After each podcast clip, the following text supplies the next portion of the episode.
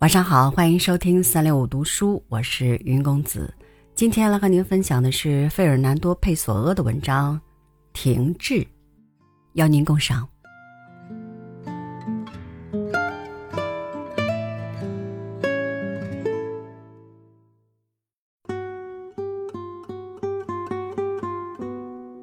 我经历极其停滞的阶段，在这里。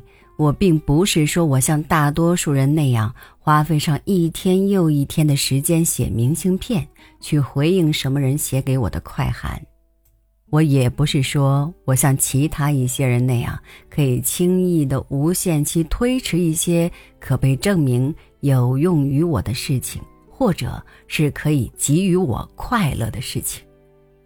我对自己的误解比这些要小得多。我是灵魂停滞了，我受害于一种意志的悬置，与此同时，感情和思想却天天在持续。我只能向别人表达自己，然后以语言、以行动、以习惯，在勃勃繁育的灵魂生活里，通过他们向自己做自我表达。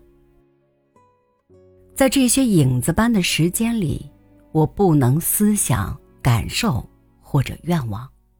我设法写下来的东西，只有数字，或者仅仅是笔的停顿。我一无所感，甚至我所爱之人的死亡，似乎也会远远离我而去，成为一件用外语发生的事件。我一无所为，就像我在睡觉。我的语言、姿势以及举动，仅仅是一种表面的呼吸，是一些器官按部就班的本能。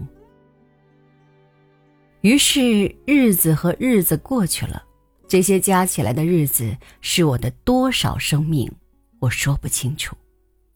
我最终把停滞当成一件衣服脱下的时候，我想我不会像自己想象中那样赤裸的站着。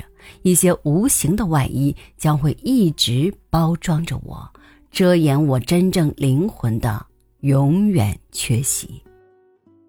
我突然想到这一切，我的思想、感受以及愿望，也许是一种停滞的形式，是我更为个性化的思维方式和自己更为熟悉的感觉，是一个意志的失落之处。